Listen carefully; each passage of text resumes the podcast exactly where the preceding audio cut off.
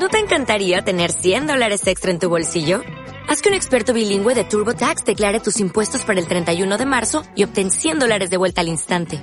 Porque no importa cuáles hayan sido tus logros del año pasado, TurboTax hace que cuenten. Obtén 100 dólares de vuelta y tus impuestos con 100% de precisión. Solo con Intuit TurboTax. Debes declarar para el 31 de marzo. Crédito solo aplicable al costo de la presentación federal con TurboTax Full Service. Oferta sujeta a cambios o cancelación en cualquier momento.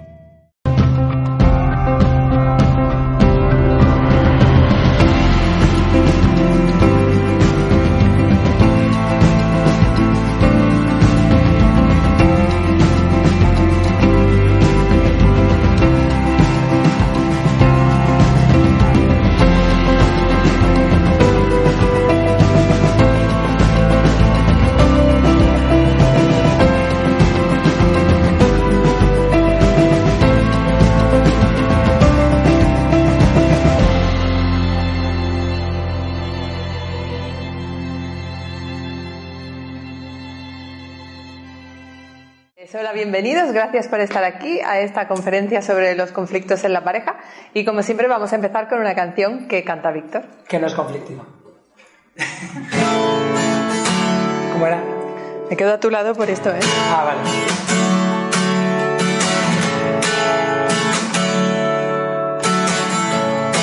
El amor que siento por ti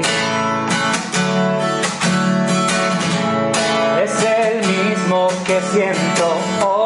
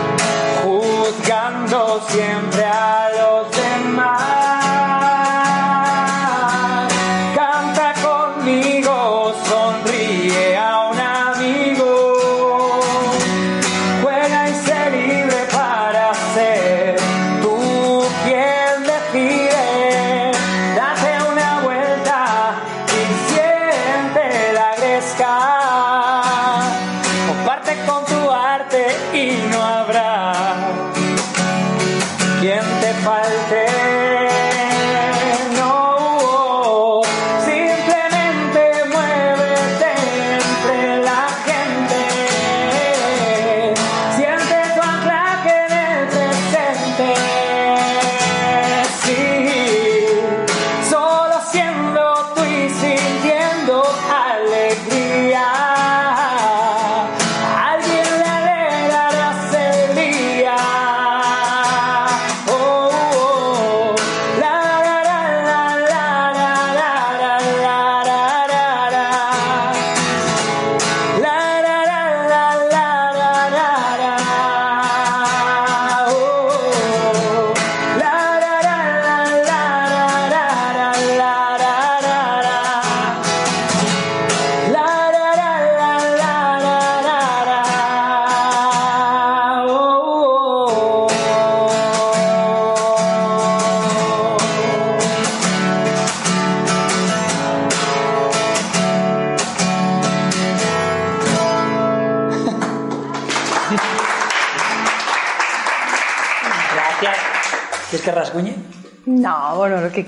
Si te apetece.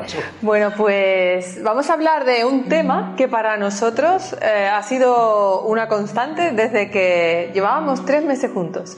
Dice uno, cuando se encuentra uno con su alma gemela, eh, ya todo tiene que ser maravilloso, tiene que ser expansión, tiene que ser luz, tiene que ser, wow, el cuento de hadas que nos han contado, la novela rosa.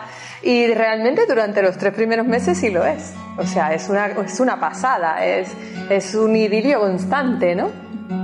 Pero luego sucede algo. Y ese algo te lleva a una serie de pruebas y a una serie de etapas que te van invitando a mirar dentro de ti, a darte cuenta de cuál es la parte de ti que aún queda por sanar o el aprendizaje que no está asumido y cuando estabas solo, estabas muy bien a lo mejor, porque esos aprendizajes que son duros no aparecían. Pero cuando estás en pareja, en unidad con alguien, esos aprendizajes los tienes delante sí o sí. Y llega la hora de aceptar el reto, de asumirlos, aprenderlos por fin y avanzar. Y nosotros, desde el primer momento, supimos bueno, de hecho, nuestra, nuestra pareja es un reto desde el primer momento, porque nos, tenemos una diferencia de edad muy grande y además. Bueno, no es tan grande. 14 años, sí, es muy grande.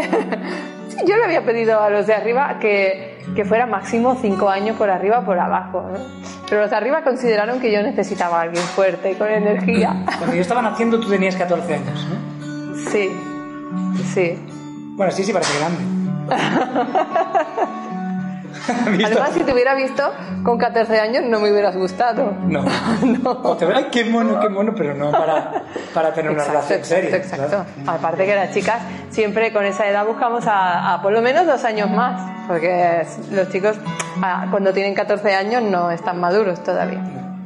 Bueno, esa es otra historia. El caso es que... Eh, cuando empezamos, pues toda esta, todo, fue un reto porque realmente nuestras mentes decían, pero ¿cómo vamos a sumergirnos en una relación tan rara? Él era un rockero, yo una madre con tres niños y esa diferencia de edad era como, bueno, y hacía cosas espirituales, él hacía conciertos por Valencia, por Alicante, por Barcelona, o sea, era como nuestras vidas no tenían nada que ver, ¿no? Y decidimos desde el primer momento afrontar el reto que representaba en muchos ámbitos. Y gracias a eso, al hecho de decidir quedarnos a pesar de la dificultad que fue surgiendo, fue sucediendo entre nosotros algo mágico. Al principio ambos queríamos huir cuando empezaron los, los conflictos, pero a la hora de decidir quedarnos y afrontarlos en unidad, poco a poco, poco a poco, esos conflictos se fueron disolviendo, que no quiere decir desapareciendo, se disolvían estos y llegaban otros, se iban disolviendo y que a medida que se disolvía un conflicto, nuestra unidad se iba fortaleciendo, se iba fortaleciendo cada vez más, hasta el punto de llegar a hacer así. Nosotros hemos superado cosas muy heavies, muy fuertes, y eso es lo que nos ha animado a compartir con vosotros lo que desde la experiencia hemos aprendido. Porque en uno surge el anhelo de huir cuando llegan los problemas, o yo no quiero eso, yo quiero vivir tranquilo, yo quiero vivir en paz, yo quiero una vida feliz, como dice una canción de Víctor. Pero para tener una vida feliz, a veces hay que hacerse, muchas veces, hay que hacerse valiente para afrontar lo que la vida te, te presenta delante. Si tuviéramos que estar todo el tiempo en el nirvana, no estaríamos en la Tierra, porque esto es un planeta dual. Y aquí existe la luz y la oscuridad lo bonito y lo feo, lo masculino y lo femenino. Todo es dual, todos son dos extremos que tienen que ir aprendiendo a convivir. Y para aprender a convivir no se puede aprender a convivir huyendo. Se aprende a convivir acercándose cada vez más el uno al otro y ambos reconociendo cuál es el aprendizaje que hay implícito en esa prueba que la vida te presenta. Otra cosa muy diferente es que tu corazón te diga, este no es mi lugar. Pero digo tu corazón, no digo tu mente, digo tu corazón. Porque tu mente quiere huir del conflicto. Porque no quiero sufrir, porque no quiero mal rollo, porque quiero vivir tranquilo. Pero tu corazón, ¿qué dice? Luego, luego les hacemos que vean. Luego lo haremos, sí. Vale, buena idea. No está previsto, pero es buena idea. Es buena idea. Entonces, claro, si tu corazón te invita a quedarte, ese es el camino. Y ese es el gran reto. Entonces, si tu corazón te está pidiendo quedarte, es para estas parejas para las que estamos hablando hoy. No estamos hablando para esas personas que están sintiendo que no es su lugar. Sintiendo, no queriendo huir, sintiendo que yo aquí ya no puedo quedarme porque siento apatía total, siento desgana, me apago, no es mi sitio, ya no lo es. No hablamos para eso. Hablamos para el que siente que le amo o la amo, pero no la soporto. Para esos. Porque llega un punto en el que ese no la soporto te está enfrentando a una prueba de la que tal vez estás queriendo huir. Entonces vamos a empezar esta conferencia viendo lo que sucede cuando uno se enamora al principio es todo muy bonito, Víctor. ¿Tú te acuerdas? O sea, yo no, casi no me acuerdo. No nos acordamos de esas cosas. ¿hay, ¿hay, algún hombre que se acuerde de cuándo empezó su relación? A no ser que lleve tres meses. No, se olvida. ¿Por qué? Porque vivimos al día, al momento presente. Es natural, es normal. No pasa nada. Está bien. Eh, entonces, eh, pero sí me acuerdo. Sí, ¿de qué te acuerdas? Ah, sí, me acuerdo del momento en el que nos vimos justo en el momento cero. O sea, de no conocernos de nada. Bueno, yo la había visto en un vídeo que daba un curso y tal. Y entonces me animé a entrar a ir a ese curso, me apunté. Y cuando llegué al curso, que llegué tarde, por cierto, porque no sé, porque soy un tardón, supongo. Llegué y cuando la vi, sentí, yo tengo que estar con esta tía. O sea, por dentro de mi cabeza me dije eso, claro si lo tengo que manifestar afuera, diría, oh, yo quiero estar con ella el resto de mi vida. Pero no, yo tengo que estar con esta tía. O sea, tengo que hacer algo, tengo que... En realidad lo que sentía más allá del tengo que estar con ella es, necesito fusionarme con ella. Eso es lo que yo sentía. Claro, el fusionarse en el físico es un poco... Si lo dices, los niños se pueden asustar, ¿no? Pero la, mi, mi proyección era, necesito fusionarme completamente con ella. Eso era lo que yo sentía. Y era un anhelo mágico de te quiero poseer, ¿sabes? Eso era, eso era, quiero poseerla, sí. Pero no pues mía, en plan, sino quería tenerte para ser una cosa muy chula. y de hecho, yo que estaba como un flan porque desde que le vi empezó mi corazón a latir. Lo típico de las películas, eso a mí me pasó. Pa, pa, el corazón latiendo y tenía que hablarle a todas las personas que había allí en el curso y no podía concentrarme. Tenía toda mi atención puesta en aquel de los pelos que se había sentado. Estaban en U, en la punta de la U se había sentado. Y, y, toda mi atención estaba en él, yo no podía prestar atención a otra cosa. Y al final, pues llegaban las meditaciones y en vez de quedarse allí, en la punta de la U, venía aquí, donde yo estaba, se tumbaba así, delante de mí. Y yo tenía que guiar una meditación canalizándola en ese momento y, me, no podía, la tenía allí toda mi energía yéndose hacia él. Estas cosas pasan al principio. Cuando tú te enamoras, o sea, aparte de, de, del atractivo de lo nuevo, todas tus hormonas empiezan a fluir, empiezan a surgir empiezan a emanar de ti para que te des cuenta de que algo está pasando ahí. Y bueno, los hombres les sale eso, quiero poseerla. es natural, o sea, no es nada raro. Y si no te sale eso es que no te has enamorado. O que tienes un montón de bloqueos que te impiden ver que estás enamorado. Con tu corazón cerrado, es posible que eso suceda. Si no, a lo mejor es como, quiero estar, pero no siento mucho porque estás reteniéndote ahí porque tienes el corazón cerrado, que esto también puede pasar. Si tú tienes el corazón cerrado para no sufrir, tu corazón está cerrado también para sentir lo bueno. Y entonces vives tranquilo, entre comillas, en un pi, pero no vives la magia de la vida, que es a veces aquí, a veces aquí. Oh. Fluya, fluya, para arriba, para abajo, que la vida es eso, es, es una montaña rusa y hay que experimentar esa montaña rusa, porque si no, ¿qué, sentido tiene? Entonces, eh, en este punto, cuando uno se encuentra con alguien y se permite conectar con lo que hay aquí en su cuerpo, en su energía, todo, poniendo la atención en la otra persona, pasan cosas. Lo que, claro, si es lo que dice ella, si has sufrido mucho dolor en tu vida o si has tenido otras relaciones que te han causado daño y ves alguna mínima, eh, algo pequeñito que se parezca a aquello que fue doloroso para ti, automáticamente tú haces y cierras la puerta. Y no te permites conectar con eso que sabes que te puede llevar a un lugar que no te va a gustar. O simplemente... o crees que te va a llevar. O simplemente la posibilidad de que salga mal eso que te está trayendo. Y como ya sufrí, no quiero volver a sufrir eso que me está trayendo, me retraigo y, lo cierro y lo, y permanezco cerrado. Entonces no puedo sentirlo y lo tengo delante de mí. Y me pasa por delante, estoy buscando tener una relación bonita, pero me está pasando por delante, pero no la siento porque no me permito sentir porque tengo miedo. Pero bueno, si te permite sentir, verás que surge todo eso en ti. En los hombres el afán de conquista, en las mujeres la magia de la seducción. Yo recuerdo que yo no sabía qué estaba yo haciendo, pero lo hacía. Era las chicas allí o los chicos que estaban en el curso me hablaban y yo estaba, ah, sí, bueno, no sé qué. Y coqueteando, coqueteando con él, que estaba en la otra punta, y yo estaba hablando con la gente aquí y no me lo podía reprimir. O sea, era una cosa que hasta me quedé afónica la lucha interna que tenía en ese curso, ¿no? Y bueno, fue muy mágico, pero hay algo importante que luego nos damos no nos damos cuenta, sobre todo eso lo hacemos mucho, lo hacemos todos, ¿eh? pero las mujeres especialmente Mostramos lo mejor de nosotros mismos, los hombres también, y ocultamos lo peor.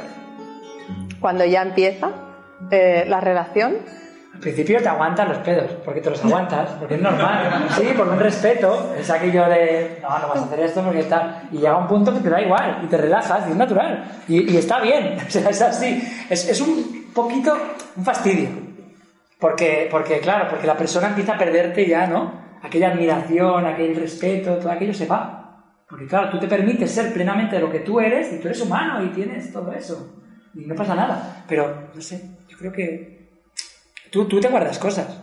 ¿Es así? Sí. ¿El qué? Bueno, hay cosas íntimas que te guardas, que no compartes. ¿Ah, sí? ¿No? Bueno, o sea, que, a mí no me gusta que esté yo en el baño y entre alguien, no haciendo mis cosas. Nada. No, pero es que prefiero no ver esto. Yo me muestro tal cual. Ya, ya. Y eso está, bien. Pero es que, bueno, se trata de que hay cosas que uno tiene que hacer en soledad. Bueno, lo, lo, que sucede habitualmente, y aquí empieza el, el origen del primer conflicto, es que uno está, está al principio mostrando un personaje ideal. Vale, es lo mejor de mí mismo. Saco lo mejor de mí, pero no lo hago forzadamente, me sale natural. Porque soy tan feliz, porque tengo ese cóctel hormonal del enamoramiento que me sale de, manera fácil y grata eh, ofrecerle al otro todo lo mejor que hay en mí. Y el otro también. Y entonces eso potencia el enamoramiento todavía más porque estoy viendo algo maravilloso.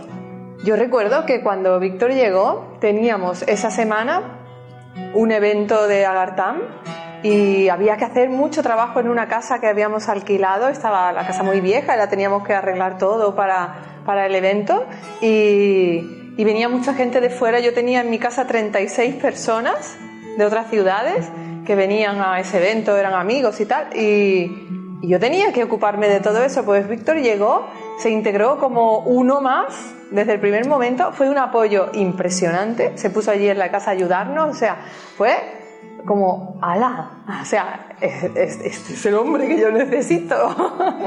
Era como, no solamente se integraba en mi grupo de gente con, con alegría, sino que todo el grupo le, le, aceptaba, o sea, fue muy bonito eso que pasó. De hecho, eh, yo tenía muchas resistencias a, a, empezar una relación en serio porque, bueno, había tenido unos cuantos palos, tres hijos y todo ese rollo, y era como, bueno, mm, tranquilidad en las masas, vamos paso a paso. Y al segundo día de estar juntos, pues él me dijo que si nos íbamos a vivir juntos, y yo dije, no, mamá, ¿qué está pasando aquí? Pero cuando vi eso, y esa convivencia que tuvimos ese fin de semana con todo el grupo y él como uno más y, como si fuéramos uno él y yo, es que cuando se empezó a oír la gente, él me preguntó, bueno, ¿y tú y yo? ¿Qué hacemos? Refiriéndose a aquella pregunta que me había hecho. Y yo dije, tú y yo sí, tú y yo sí, adelante. Pero luego, Pero luego tranquilo. Primero el romance.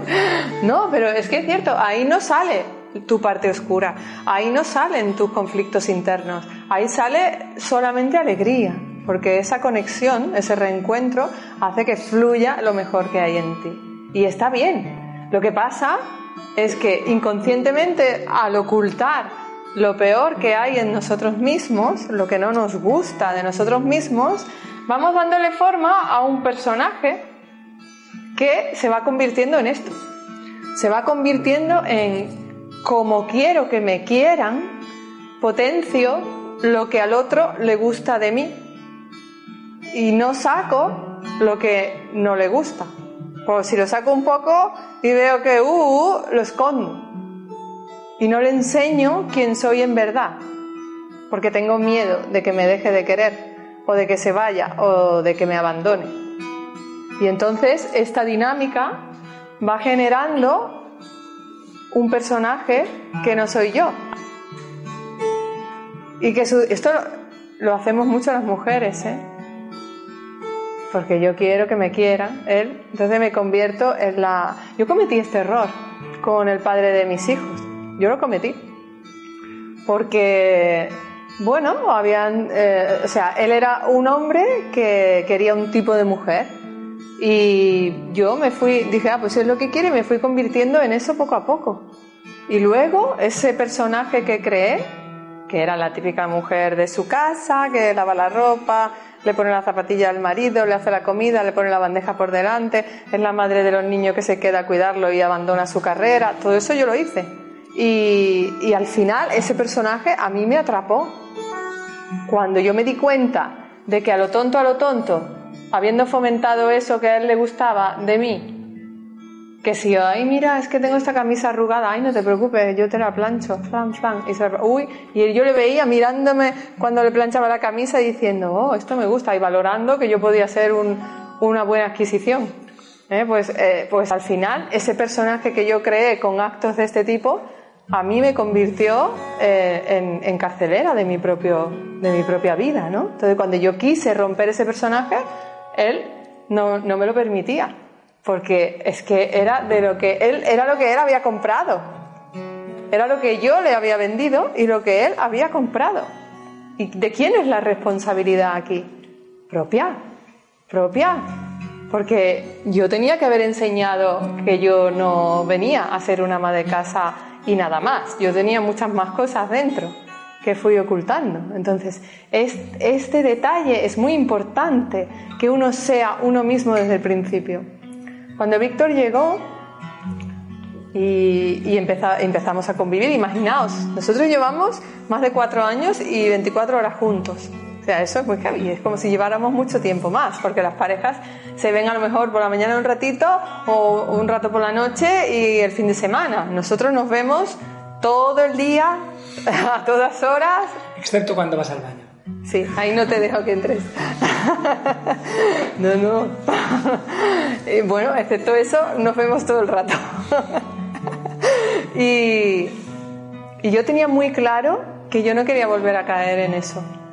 Y mostrar al otro quién eres en verdad tiene un doble beneficio. El primero es que no creas un personaje que luego te atrapa, ni una expectativa que luego no se cumpla. Y el segundo es que puedes sanar tus heridas en esta relación. Porque al mostrarte tal como eres, si el otro, si, si en la pareja hay amor de verdad y el otro hace su parte, eso puede ser una sanación tremenda de todo tu pasado. Porque todo esto que escondí, que fue lo que me, me evitó tener relaciones, eh, relaciones eh, satisfactorias en otras ocasiones, si en esta lo pongo sobre la mesa desde el principio y soy aceptado y querido a pesar de mi oscuridad, eso sana mi pasado. No sé si se entiende lo que estoy diciendo. Eso sana mi pasado. Si él o ella se queda a mi lado y me abraza a pesar de mi oscuridad, todo mi pasado se ha llenado de luz en, esta, en este presente. Y eso es lo que hemos vivido él y yo. Y lo seguimos viviendo, ¿eh? No os penséis que no tenemos conflictos. De hecho, cada vez que vamos a dar un curso nuevo, una conferencia, se nos remueven todas las cosas para que las tengamos bien fresquitas. ¿Qué ibas a decir? No, no, eso que no, que no estamos iluminados para nada, que somos humanos, que tenemos emociones, que tenemos conflictos igual que todo el mundo los tiene y que también tenemos nuestras movidas. Aunque yo cuando la conocí a ella, eh, mi corazón se abrió y me enamoré plenamente y era, quería todo con ella, al mismo tiempo yo llevaba arrastrando una relación anterior. Y gracias a que ella eh, fue capaz de darse cuenta de que eso sucedía, yo fui capaz de abrir mi corazón y reconocer que eso estaba sucediendo, porque muchas veces uno no es ni siquiera consciente de que está apegado todavía a algo que había en el pasado, o de, incluso de que puede estar queriendo a la otra persona todavía, aunque esa relación se haya terminado. Entonces a veces darse cuenta de que estás queriendo al que dejas atrás y mostrarlo en la pareja como algo, eh, es algo oscuro, ¿no? Es algo que para, para la pareja actual es, es, como una puñalada, es como no puedes querer a otro, tienes que querer a mí. Y ahí en ese duelo, la verdad que ella me acompañó un montón y fue súper sanador y liberador. Y yo siento que ahí se, se, se sanaron muchas partes de mí que, que, que, que no comprendía. Porque yo en el momento en el que dejé aquella relación la dejé de manera inconsciente, en plan de, bueno, de manera consciente, pero al mismo tiempo inconsciente. De manera consciente, dándome cuenta de que esa relación ya no me aportaba nada en mi vida, aunque quería a la persona, y entonces ya no teníamos nada más que avanzar juntos. Y al tomar la decisión de romperlo, eh, fue como, no, no, no te quiero. Al yo emitir ese decreto, yo, mi conciencia creía que yo no la quería, pero yo sabía que la quería. Entonces era una lucha dentro de mí que me ayudó ella a, desenmarañar y que me ayudó a mí a, darme cuenta de, de, en qué punto estaba y también a darme cuenta de cómo yo podía eh, empezar a liberarme de aquello que me estaba aferrando a algo que ya no era yo. Que también de alguna forma cuando tú te permites estar anclado a una relación del pasado, sigues anclado a una parte del personaje que tú creaste con esa relación. Entonces al darte cuenta de eso, eres capaz de soltar el, el traje que habías creado, que ya no eres tú, y poder empezar este nuevo traje, este nuevo personaje que quieres emprender con esa relación en unidad. ¿No se ha entendido bien? Creo que sí. La verdad es que no es fácil, ¿eh? O sea, quedarse al lado de alguien que te dice, que te, te dice y te muestra que está echando de menos a otra persona. O sea, eso es uala. O sea, mmm, ¿dónde está el cuento de hadas? ¿Dónde está yo soy la única para ti. Sí, ¿dónde está todo lo que dijo ¿no? de, en los tres primeros meses? De repente se destapa esto, ¿no? Y en mi parte también se, se destaparía otra cosa, ¿no? Pero ahí fue una decisión. Yo recuerdo que fue una decisión y de verdad que, bueno, tengo que decir que se la debo a una amiga que en su momento me dijo, esto es como un duelo. Y, ese duelo tú puedes, él tiene que pasarlo, y entonces tú puedes decidir si soportas quedarte a su lado mientras pasa el duelo, con todo lo que eso implica, echar de menos a otra mujer estando contigo, o apartarte porque no lo soportas. Entonces tú decides. Esa amiga se llama Carol Mateos y me, y me ayudó. Me ayudó un montón. Porque me hizo ver que tenía que escuchar a mi corazón y que mi corazón decidiera lo que yo tenía que hacer en ese momento y no la mente que quería huir.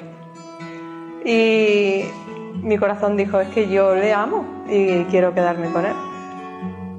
Y me voy a quedar, a ver hasta dónde aguanto, dije, ¿eh? pero decidí quedarme. Y puedo decir que no solamente fue la mejor decisión que he tomado en mi vida, sino que además me ayudó. Fue una gran decisión porque fomentó la unidad entre él y yo, pero es que me ayudó a hacer lo que esta relación me estaba invitando a mí a hacer desde el principio. Una mujer 14 años mayor que un chico menor en ese, en ese tramo de edad y además famoso de Operación Triunfo, un montón de chicas eh, en los cursos, las conferencias, por todas partes y tú. ¿Cuál es la prueba para ti en este momento? Seguir creyendo en ti misma como mujer. Seguir sintiéndote válida, guapa, atractiva y, deseable como mujer. A pesar de la edad, a pesar de las tetas bonitas de las que se le ponían delante, a pesar de, de todo lo que surgió a pesar del anhelo o, de la añoranza de aquella que ya no estaba, ¿no? Y esa era la gran prueba que esta relación a mí me invitó a superar. Amarme a mí misma a pesar de todo lo que pasara afuera. Seguir creyendo en mí misma. Y ese es el gran, el gran regalo que me sigue dando a día de hoy. ¿eh? Hemos superado un montón de cosas en ese camino. Pero, pero al tomar esa decisión de escuchar a mi corazón, no quiere decir que el camino fuera como de rosas. Hubieron muchas ocasiones en que tuve que recordar esto, que a pesar de todo yo era válida, que a pesar de todo yo era una mujer guapa, atractiva y, deseable.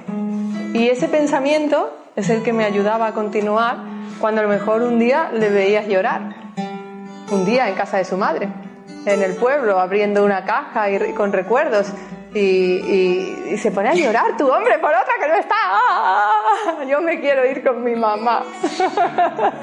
mamá, quiéreme tú ahora, abrázame. pues no, si te quedas a su lado y permites que él vacíe su dolor, lo que sucede a continuación es que tu pareja hace así contigo porque a pesar de su dolor, tú estás ahí, acompañando ese duelo. Piensa que en ese proceso también el que está aferrado al otro se siente súper culpable, porque es algo que no puede controlar. Ya le gustaría que fuese como los cuentos de hadas que decimos.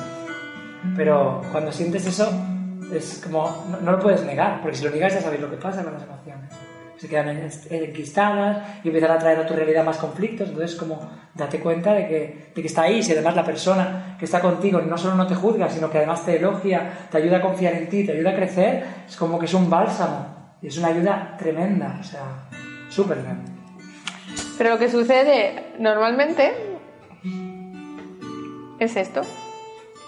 Es que yo empiezo a ver cosas del otro que no me gustan y digo por dentro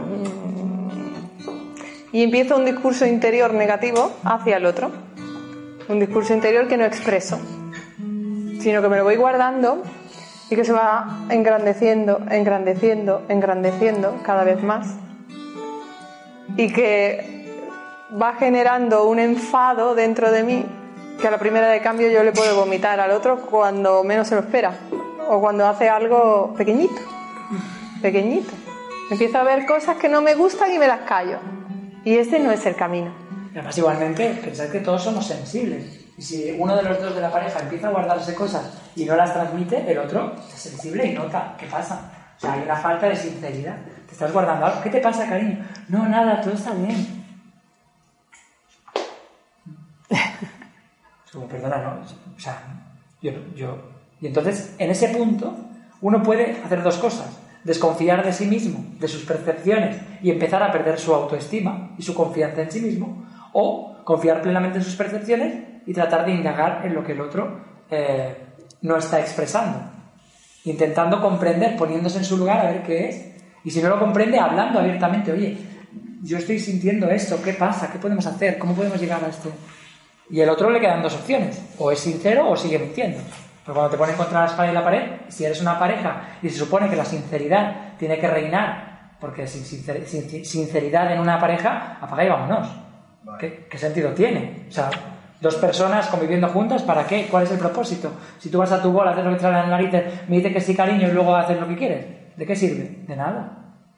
La verdad que en ese sentido que acaba de contar, a mí eh, me ayudó porque yo sí que hacía esto yo me lo guardaba. Estaba acostumbrada a hacerlo en mi relación anterior, porque total, ¿para qué hablar de lo que va mal si al final vamos a acabar peleándonos, ¿no? Pues entonces prefiero conservar mi energía, no pelearme y, guardar y callar. Pero él era como, ¿qué te pasa? ¿Te pasa algo? no me mientas. Esta- esta- dime, ¿qué, te- qué estás pensando? Todo el día era como, déjame con mis pensamientos. No. y al final yo se lo expresaba, así como al principio con timidez, pero luego poco a poco viendo que, me liberaba al expresarlo. Y, y él, bueno, hay cosas que si expresas del otro que no te gustan, pues el otro también se enfada, ¿no? Pero luego él hacía lo mismo y poco a poco nos fuimos eh, sincerando, nos fuimos dando cuenta de que aunque cuando tú pones encima de la mesa lo que, lo que está desagradándote o, o- te está haciendo sentir mal y el otro también, eso puede generar un enfado, y es verdad, pero no hay que huir de ese enfado, porque ese enfado va a ser la bomba detonante de la solución.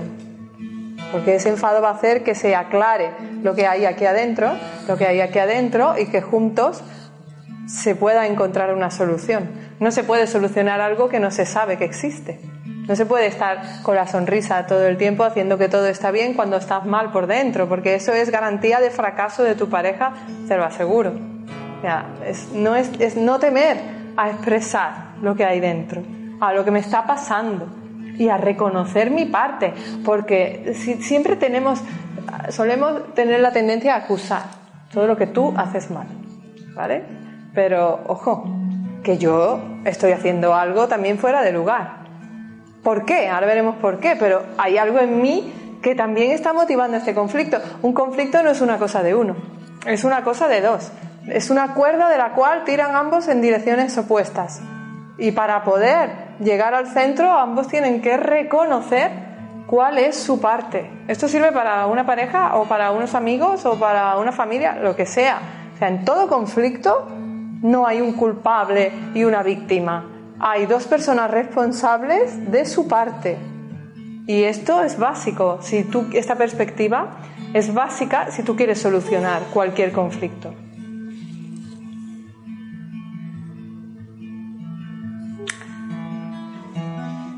Como me gusta mucho y le quiero mucho, pues le voy a quitar importancia a todo lo que estoy viendo que no... Voy a dejar de verlo. No, eso no existe. No, eso es lo de menos. Eso es lo de menos. Si eso, si ese, eso es lo de menos fuera real, y, y ese barrido que hacemos con el eso es lo de menos eh, sucediera también adentro y soltáramos el run run, eso sería ideal, porque estaríamos enfocándonos eh, en, en lo bello y en no me enfoco aquí, pero desde adentro tampoco. Pero habitualmente no es así. Habitualmente hay un run run adentro que sigue, a pesar de que yo quiera no ver lo que estoy viendo está haciendo cosas que me descuadran, está tratándome mal, está faltándome el respeto, está, yo qué sé, coqueteando con otras mujeres, ese tipo de cosas, no, no, no lo quiero ver, o con otros hombres, no lo quiero ver, ¿eh? y lo quito, pero dentro sé que eso está ahí. Entonces, eso al final va generando el enfado del que he dicho antes, aunque yo ponga cara de que todo va bien, no es así. Y luego las mujeres hacemos esto. No sé por qué, pero tenemos el afán de la princesa salvadora. Ahora que he encontrado mi príncipe azul, pues mm, uy, se te nota que la corona la tiene un poco torcida. Y la piel es así como de rana, no es de príncipe. Ahora que, bueno, no te preocupes. Te dices a ti misma por dentro, yo lo voy a cambiar. Yo puedo salvarlo de su oscuridad. Olvídate. No podrás cambiarlo nunca, no, no, no.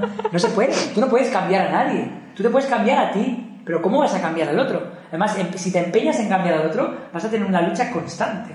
Pues estás diciéndole al otro que lo que es no te gusta. No me gusta lo que eres. Quiero que seas otra cosa. A nadie le gusta que le digan eso. ¿A ti te gusta que te digan no? No. A nadie le gusta que le digan eh, que no me gusta tu manera de vestir. Vístete más, no sé, alegre. O vístete más de ciudad, porque es más un poco de pueblo. O sea, a nadie le gusta. Entonces, es, es imposible que le cambies. vas, vas a tener un problema gordo. Sí. lo. Aparte, normalmente sucede algo muy curioso, que es que cuando llevo un tiempo en la relación quiero cambiar aquello que me atrajo. Es que es un espíritu libre. Me encanta. ¿Cómo quieres salir todas las noches por ahí sin mí?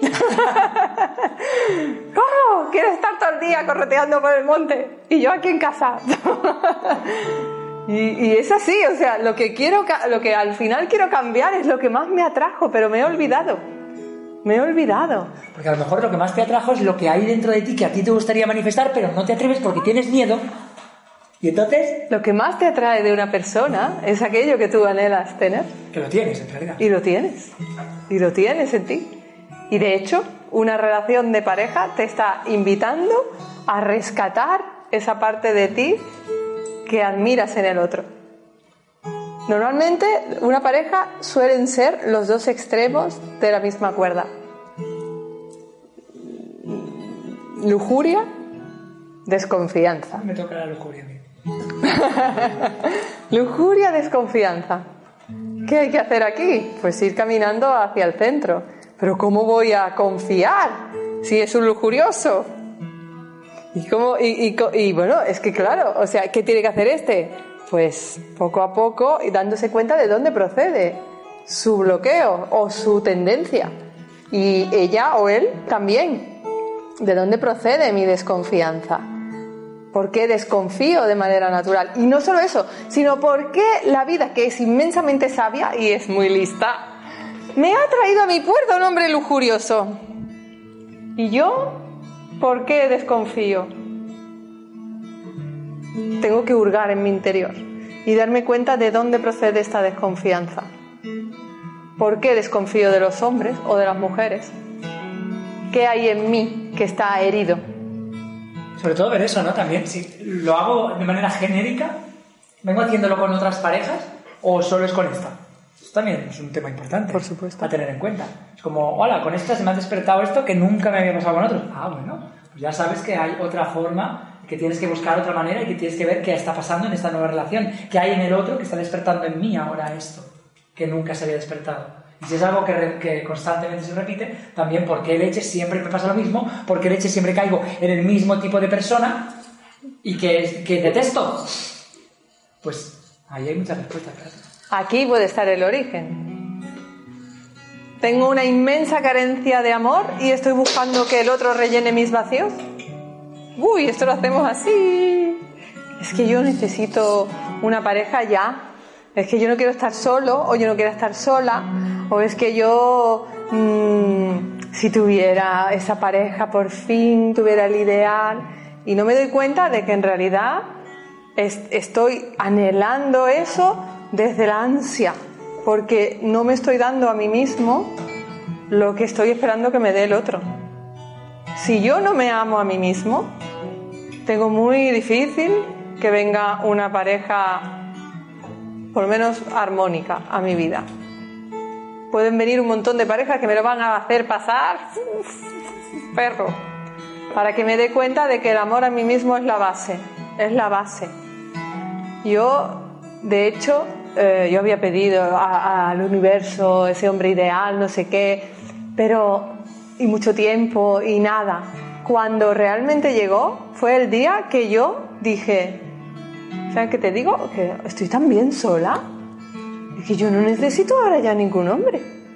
Toda la vida queriendo el cuento de hadas de las princesas y penando porque no los tenía y viendo novelas rosas y porque esas las tienen y yo no. Y resulta que ahora estoy tan bien conmigo, me gusta tanto mi, so- mi soledad y, y el tiempo que empleo en mis cosas que, no sé qué te digo que yo no quiero ya ese hombre que te pedí. No lo necesito. Pero no lo dije para conseguirlo, lo dije porque de verdad lo sentía.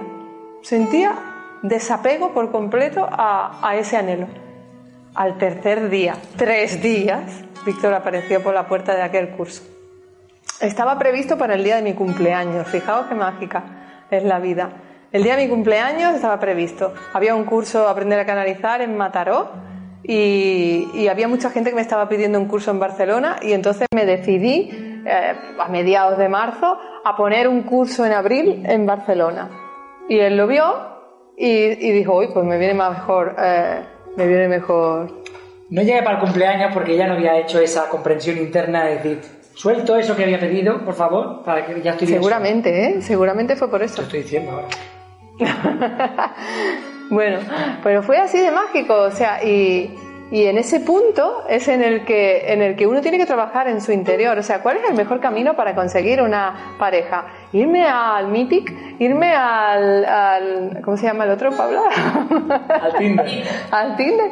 Irme, no, el mejor camino para conseguir una pareja es amarte a ti mismo, de verdad, testado.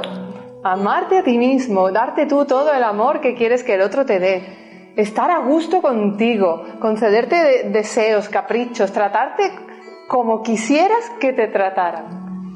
Y cuando sientas que estás tan bien contigo que no necesitas nada, ahí llegó. Ahí llega, de manera fácil porque lo atraes. Es que te vuelves atractivo cuando te sientes así. Tienes carisma. Y entonces eso atrae a los demás. Otra posibilidad es que eh, todo eso que esta, esta tensión me está mostrando en el ejemplo de la desconfianza eh, proceda de conflictos o heridas con parejas anteriores.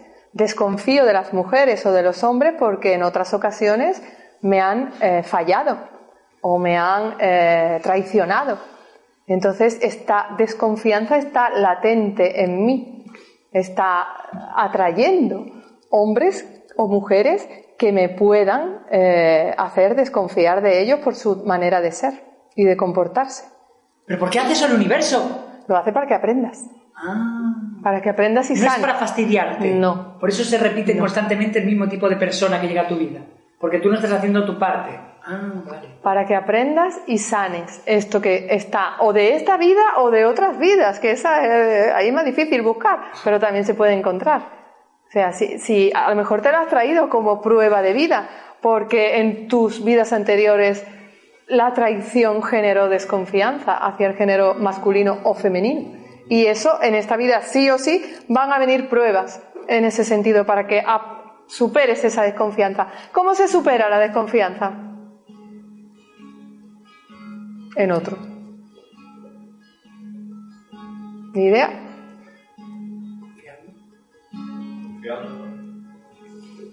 Cuando yo veo algo en el otro, es que eso está en mí.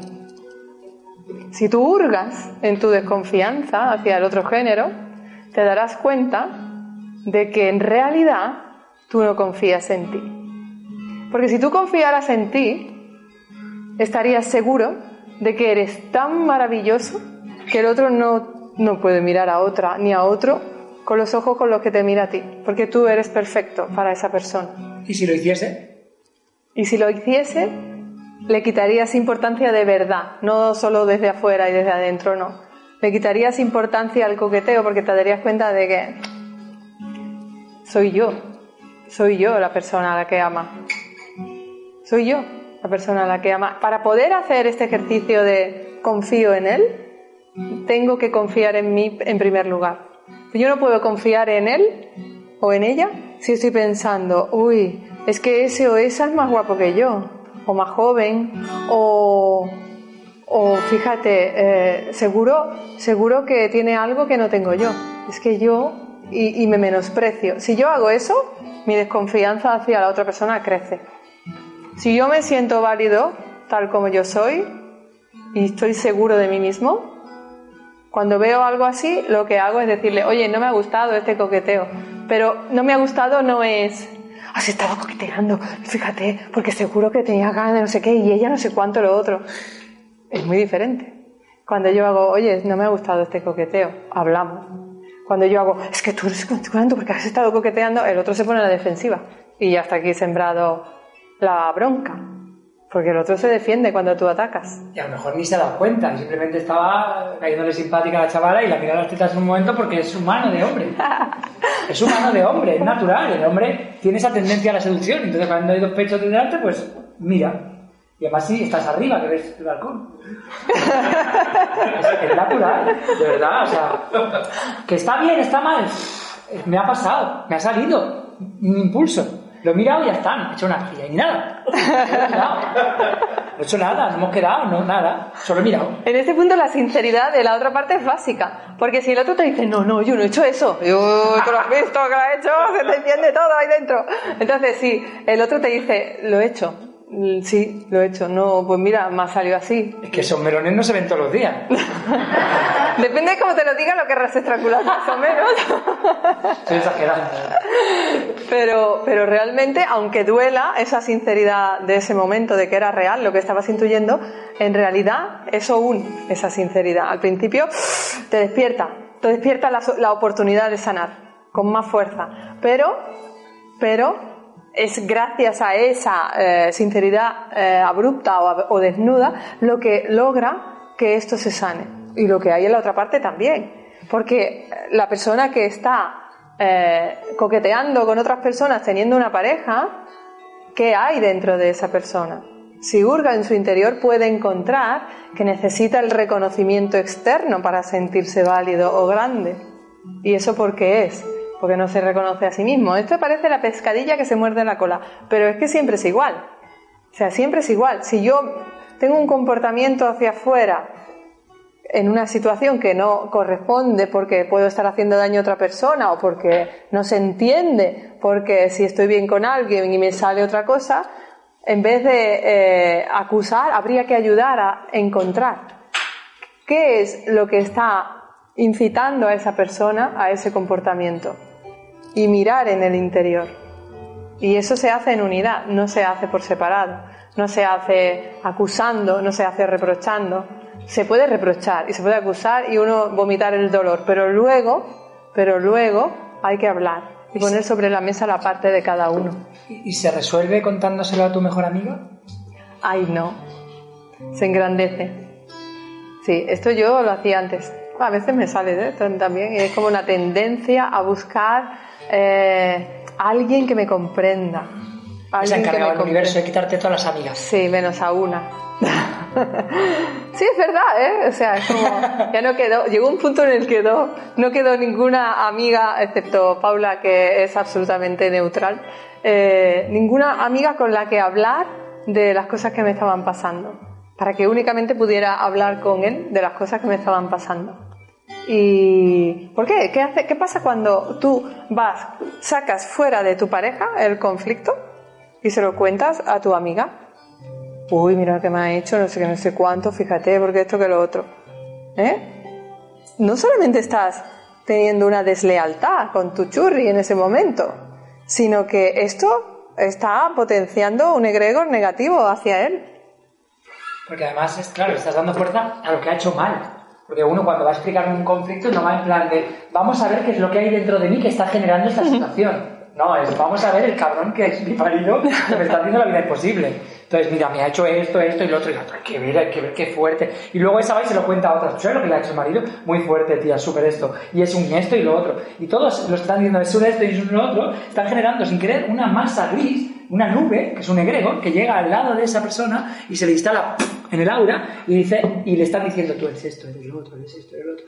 Y de alguna forma, energéticamente, pues va tendiendo cada vez más a ser eso y lo otro que dicen los demás que es.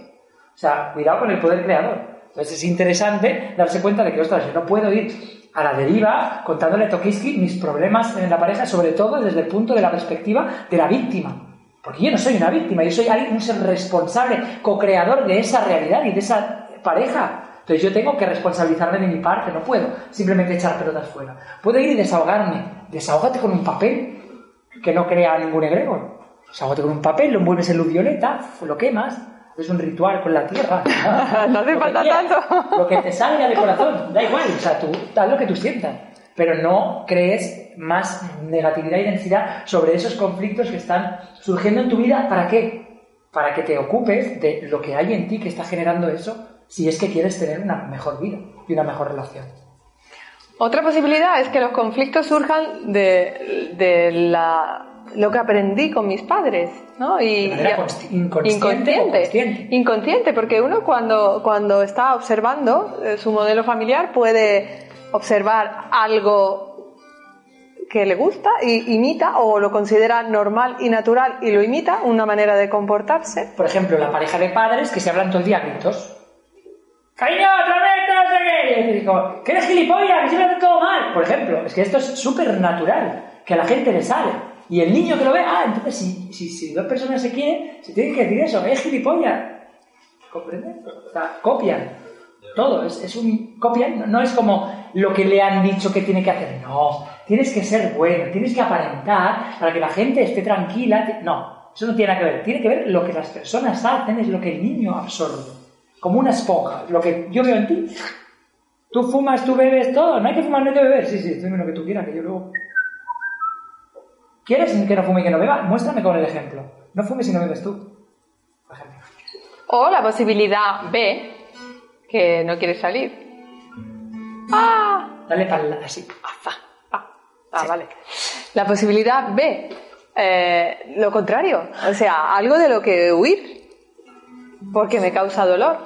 Si estoy viendo a mis padres discutir todo el tiempo, yo no quiero una relación donde esté discutiendo todo el tiempo. O si mi padre era esto, o mi madre era esto, yo no quiero ser como mi padre, o no quiero ser como mi madre. Y eso está, ese no quiero, ese renegar está basado en el dolor. Y eso está estancado dentro de uno. ¿Y qué sucede cuando llega eh, la prueba de la pareja? Que se manifiesta en ti todo lo que no querías. Todo lo que hacía tu padre y tu madre lo haces. Y, como, además te sientes culpable porque tú no quieres esto. Pero te sale de manera natural porque está estancado en ti y lo tienes que sanar. Y al final, la relación de pareja te está ofreciendo la oportunidad, si de verdad lo haces de corazón y atreviéndote a mirar en tu interior y a reconocer tu parte, los, los, dos, si tú haces eso, la relación de pareja te está ofreciendo la oportunidad de sanar tu historia de niño, de amar y comprender a tus padres. Es que mi padre hizo, mi madre hizo esto y nunca se lo perdoné. O estoy dolido porque mi madre o mi padre me trató así. Pero es que ahora tú, eh, con tu pareja, eres tu madre tu padre. Y ahora le comprendes. Y puedes ir al pasado y abrazar a la madre que se portó así o al padre que se portó así. Porque ahora estás entendiendo sus emociones. Y al sanar aquello, te resulta más fácil sanar tu presente. Tu relación con tu madre o con tu padre en tu presente y tu relación con tu pareja que te está ofreciendo esa oportunidad evolutiva para que se libere eso que está estancado en ti. Esta es la perspectiva, esto es lo que hacen las parejas. O sea, el cuento de hadas, el universo dice, este es el caramelito que nos pone delante, el cuento de hadas. Qué bonito es el amor, pero en realidad las relaciones son oportunidades evolutivas potentísimas. Al igual que tener un hijo también lo es, o varios hijos. Pero la primera eh, oportunidad de sanación y evolución es con la pareja, en unidad. Claro, esto es lo que estamos diciendo. Si yo niego lo que me está pasando, si yo escondo o huyo, yo no resuelvo. Para que se fomente la unidad, para que esa unidad se pueda ayudar mutuamente, hay que ocuparse de eso. No hay que ni negarlo ni escapar de eso, hay que ocuparse. ¿Y cómo se ocupa uno? Reconociendo su parte, tomándose tiempo para hablar, para expresar, tomándose tiempo para también decidir ante este reto tan grande, deseo quedarme, deseo marcharme. Hay muchas personas que deciden huir, muchas personas que deciden separarse porque no soportan. nosotros en las terapias que hacemos nos han llegado algunas personas que están separados de los que sienten que son sus almas gemelas, pero no soportan la convivencia. Y, están escapando, pero no son felices. Y hay un anhelo inmenso en ellos de, regresar a esa unidad. Si este es el caso, si el caso es que la separación te causa un dolor inmenso, o sea, no es lo que tú quieres, el ejercicio más valiente es quedarse. Si el caso es que tú sabes que te separas y sientes un alivio inmenso, ese era el camino. Pero si lo que sientes es un desgarro, es un anhelo constante, un si lo podría haber hecho mejor. Pero no vale pensarlo, cagarse y no hacerlo. O sea, si lo pienso y me cago, ¿sabes? Perdón las palabras, ¿eh? Sabes que detrás del miedo siempre hay un- una gran expansión. Entonces, si solo con pensarlo me muero de miedo, voy a ver cómo puedo empezar a andar en ese camino. Y a medida que vaya dando pasos, voy a ir viendo cómo siento alivio. Eso es así. Y cuando tomes la decisión y lo hagas y lo lleves a cabo, si, si es que era tu camino, sentirás lo que dice Alicia, alivio. Ah. Ay, por fin puedo hacer todo lo que yo quería hacer y no me sentía cohibido y no podía hacer. Y sentía que no podía hacer, que en realidad me estaba impidiendo yo mismo hacerlo, pero por fin, esa sensación es, la que es. Quedarse representa un gran avance evolutivo. ¿Quieres que...? Espera. Quedarse representa un gran avance evolutivo por todo lo que estamos diciendo. Y hay relaciones que a veces son de conveniencia, las relaciones en las que uno se casa porque es lo que toca, porque no hay otro, otra. Por dinero. Por dinero, por, Porque está bueno. porque le gusta a mis padres. Vamos a Eh. Hay de todo. Hombre, quedarse al lado de alguien eh, Hay de todo. por ese motivo puede, o sea, representa un gran avance evolutivo seguro, porque las pruebas van a surgir y las técnicas eh, que sirven para resolver los conflictos pueden ayudar a esa relación, pero no acabarán con el vacío interior, porque el vacío interior es la voz del alma que te está diciendo este no es mi lugar. ¿Vale? Y bueno, antes de que hacer eso que Víctor quiere hacer, eh, Porque, ¿qué? porque ¿cómo vamos de tiempo? Tranquilo. Vamos bien. Eh, ¿tú- ¿Os te- tenéis prisa por iros? Bueno, Ah, un momento. pues ya está. Ya está. No, tanto no. Que no te. Ay, Es que es hiperactivo. Le gustan las etiquetas. Que no soy hiperactivo. El secreto es para ti. Lo voy a iluminar con mi alma. Dale amor a esta creación. Bueno, pues para si me quedo porque de- de- decido quedarme porque siento que te amo y deseo quedarme a tu lado, esa unidad hay que fomentarla. Con todo esto que estamos diciendo. Nosotros eh, en una hora no podemos contarlo todo y por eso hemos preparado un, un taller que se llama AMA, taller para resolver conflictos en la pareja, y que haremos el primero ah, el día 5 y 6 de agosto. Yo sé que es una fecha rara, pero es cuando lo vamos a hacer, porque el universo ha querido que ese sea el día que se queda libre. Y Y nosotros vamos confiando siempre en todo lo que llega, cuando llega y vamos de cabeza. Aquí tenéis el programa de lo que, de lo que trataremos allí. Haremos un poco de explicación, hablaremos de lo que sucede del anhelo de individualidad y del anhelo de unidad. Hablaremos de la diferencia entre la energía masculina y la energía femenina y los anhelos de cada una de ellas. Para poder comprenderlas y ver que en realidad necesitan ir de la mano. que cada uno va a la deriva. Profundizaremos en el tema de la, de la influencia de las heridas antiguas que están eh, afectando a la pareja en el presente. Y las sanaremos. Sí, por supuesto, Ah. por supuesto.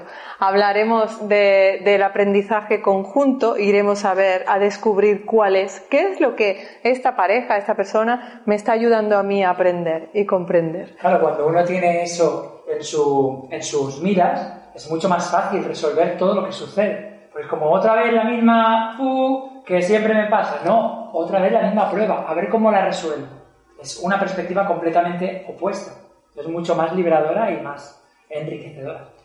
Plantearemos diferentes tipos de conflictos, los más típicos, unos cuantos que surgen en las parejas y ofreceremos técnicas para resolverlos, técnicas que hemos aprendido nosotros mismos Y- con ayuda de nuestros guías y sobre todo de nuestras almas y nuestras voluntades de permanecer ahí. Y haremos, eso habrá un montón, prácticas de reconexión entre, entre ambos. O sea, es, es un taller que hay que venir con la pareja porque no puedes hacer una práctica de reconexión con un extraño. Tiene que ser con tu pareja, no es un curso de tantra ni nada parecido. Es un curso para fomentar la unidad, eh, un taller para fomentar la unidad con tu pareja. Y luego ayudaremos a descubrir cuál es la misión en unidad, porque hay algo en este momento en la Tierra, todas las parejas, hay algo que tienen que hacer juntos. Y esa labor es lo que le hace que se empasten cuando lo, cuando lo hacen, cuando, que se fomente esa unidad con mucha más fuerza. Cuando lo hacen, su energía se eleva, están mucho más contentos. Nosotros lo notamos día a día. En muchas ocasiones, cuando nos apartamos de lo que hemos venido a hacer, nos guiamos con lo que decía, con la exigencia, con la autoexigencia, con el que esté todo perfecto, con el cuidar la casa, empieza a confundirse la energía. Nos ponemos a hacer lo que hemos venido a hacer y de repente se eleva, estamos mucho más fusionados, mucho más contentos. Entonces, creemos que es básico para el equilibrio de, de la pareja. Es así. Pues nada, ahora ya podemos hacer lo que tú querías hacer. Lo que yo quería hacer es importante, ¿Y qué que es? es ver si estás con la persona que estás por amor o por otra cosa. O sea, si es de verdad la persona que tú tienes que estar en ese momento. Vale. Esto puede ser muy bueno y puede ser una putada muy buena. ¿Tú has tenido la opción Yo me de acuerdo. hacerlo o de salir por patas? A una, a una chica una vez en un curso que hicimos Ah, sí. de cómo encontrar a tu alma gemela, que ya no lo hacemos, tranquilidad. Pues, eh, pues le salió que su pareja actual no era su alma gemela. Y se fue bastante tocada porque... Y además que había sentido una cosa en la conexión con otra persona que la conocía pero que no era su pareja que... Viendo eso. Bueno, pues venga, hazlo tú, que lo haces muy bien. ¿El qué? ¿Eso? No. Sí. No, no, lo haces tú. Yo que te quedo. ¿Qué va? Que sí, ahora guías tú. Que sí, de verdad, de verdad. Yo he cantado antes, tú vas a guiar esa meditación. Adelante. Puedes hacerlo. Confío Vale. en ti. Venga, bueno, confío en mí. Ahora cerramos los ojos.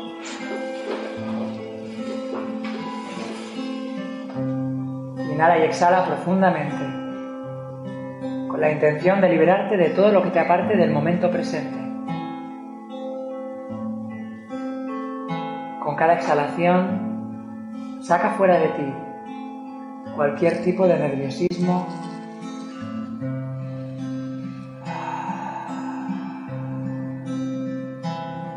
pensamiento que te aparte de aquí y ahora.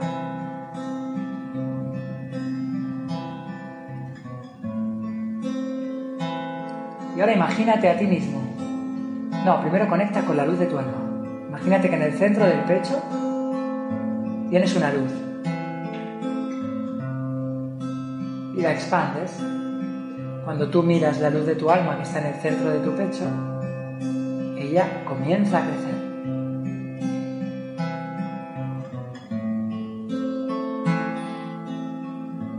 Que crezca y que crezca. Al compás de tu respiración. Hasta que te abarque por completo.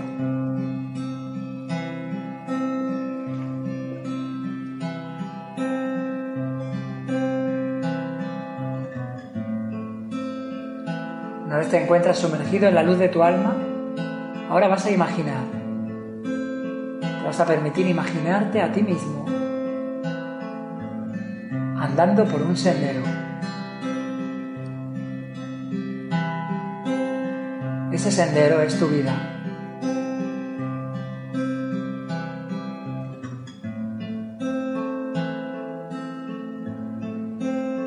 Te ves a ti mismo andando en tu vida.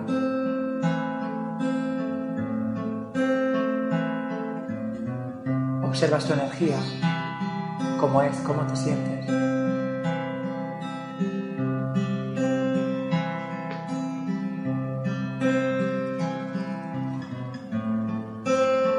Y ahora ese sendero se bifurca en dos caminos.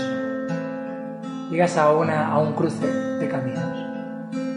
Uno que va a la izquierda y otro que va a la derecha. Vas a coger el camino de la izquierda. En este camino vas a estar con la persona con la que tú estás a día de hoy, como pareja.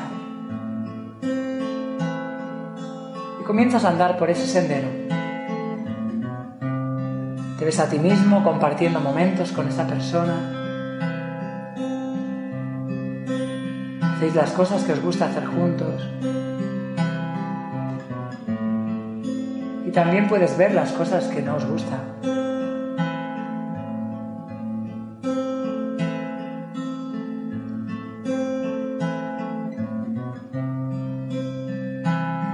Pero te ves, te observas. Ves cómo te, está tu alegría, si estás contento, si estás triste. Y ahora deja que pase un poco el tiempo. Vamos a avanzar en el tiempo porque tu alma puede mostrarte el futuro. ¿Cómo sería el futuro con esta persona? Más adelante, ¿cómo te sientes? ¿Cómo os veis? ¿Qué cosas hacéis?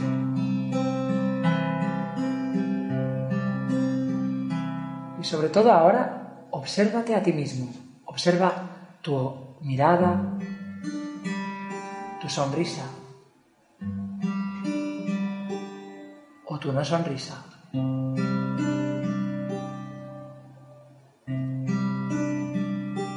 Si te sientes expansivo, tu alma te está diciendo adelante, es aquí. Si te sientes contraído, tu alma te está diciendo aquí no. Regresa ahora al sendero principal y toma el camino de la derecha. El camino de la derecha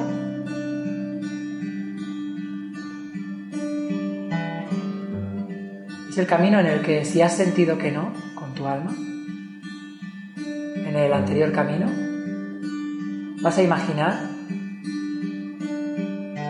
que empiezas a dar pasos para apartarte de esa persona.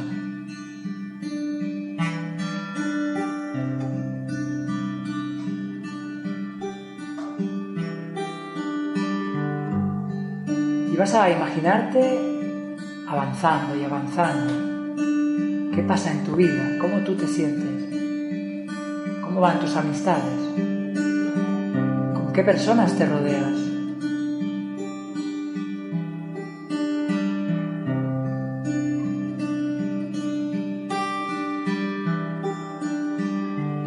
Dile a tu alma que avance en el tiempo. Una vez has tomado esa decisión y has dado esos pasos, ¿qué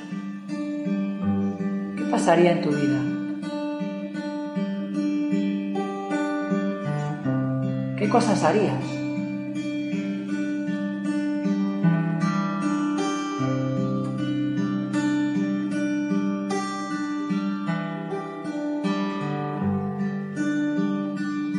Y lo último y más importante, ¿cómo te ves a ti mismo? Sonreír? ¿Cómo te sientes?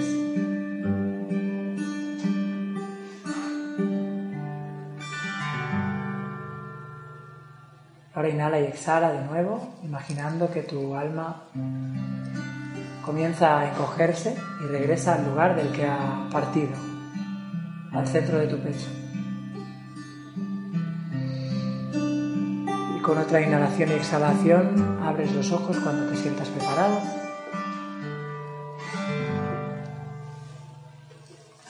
No solo hemos visto si estoy con la persona peor o no, sino además qué pasaría en mi vida si doy el paso que siento que quiero dar.